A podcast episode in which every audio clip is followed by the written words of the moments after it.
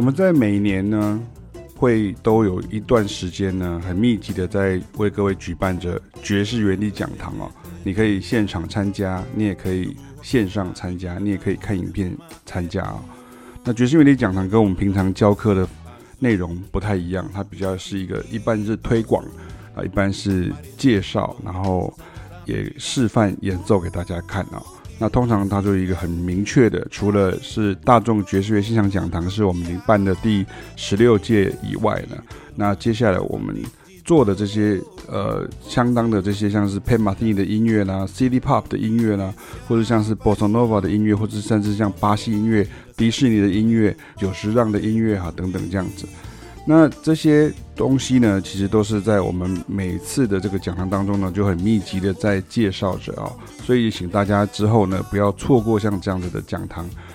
所公布的时间呢、啊，也欢迎你可以用各种方法来参与。其实像我们学音乐也教音乐啊，一直在传递的一个观念就是不要先入为主，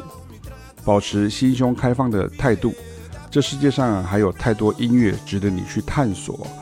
经常我们会遇到观众或者是学生落入一个窠臼当中，就是一个地方的音乐就长得像是想象中的样子，或者是大众传播媒体传播给你的印象啊。最常见的就是爵士乐只有美国才是纯的啊，拉丁音乐就是敲敲打打啊，非洲音乐就是原住民的呼喊与舞蹈啊，欧洲爵士乐一定是听来像 ECM 那样啊，有点空灵啊，有点这样子呃虚无缥缈这样哈。那中东音乐呢，就是吹舌人哈，这个样子。那其实这个就是一个很明显的错误哈，我们就直接打脸了。为什么？因为吹舌人是在南亚哈，在印度、巴基斯坦呢，甚至像斯里兰卡哈，像这些地方，它并不是在中东哈，不是在大家想象中的这个阿拉伯地区，或者是像是呃埃及啊，或者是以色列啊，像这些地方啊，那是属于西亚跟这个北非哈，这是中东哈。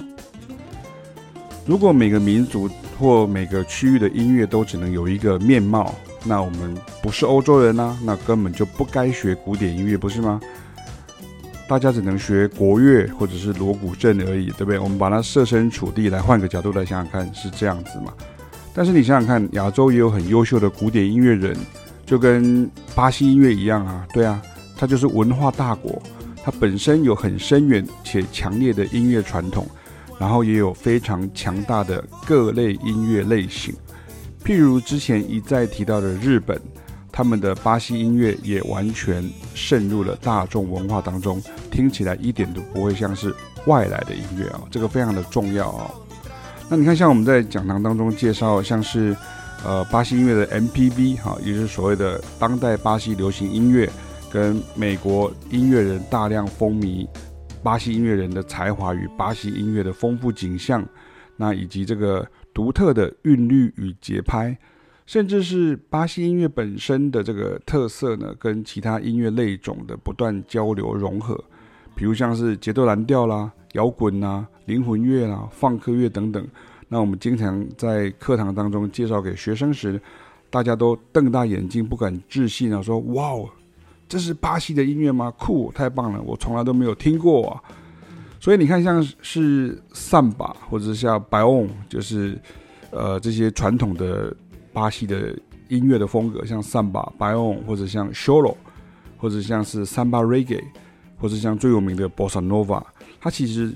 就是一个美国巴西的混血儿哈。然后这样比较前面，像桑巴、巴欧、choro、桑巴、reggae，它都是比较像是比较早期的这样巴西的传统的这些，有些是在巴西的北部，有些是在巴西的东北部，有些是在巴西的东部啊。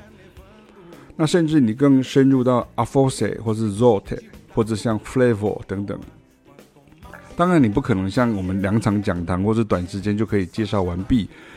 就跟爵士乐一样哈，任何的音乐风格都有好多不同的元素与变化，不是一个键按下去就是什么的概念了。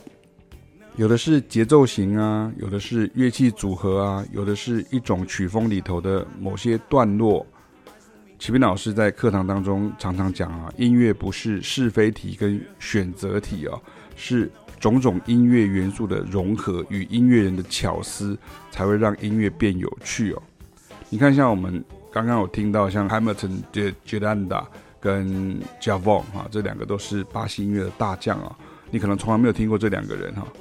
可是这也是我们想要传达的意思。你说像我们最开始这个 Podcast 最前面这个音乐，这听起来有点像是 R&B，有甚至有点像 Hip Hop 像这样的音乐，然后这样子是巴西音乐吗？是啊，全部都是巴西音乐人啊。但是创作人就是会用音乐能力与音乐喜好去创造出好的音乐啊。你要玩得这么好，你得要有巴西音乐强大和声与旋律的基础。那像 Javon 他独特的歌喉与创作才华，Bebop 爵士乐即兴的素养，以及对于 R&B Funk Groove 的掌握，合成乐器跟电钢琴的演奏方式。那 Hamilton J. Holanda 他本身也是世上少见的能够把巴西曼陀林呢操控到这种地步的音乐家。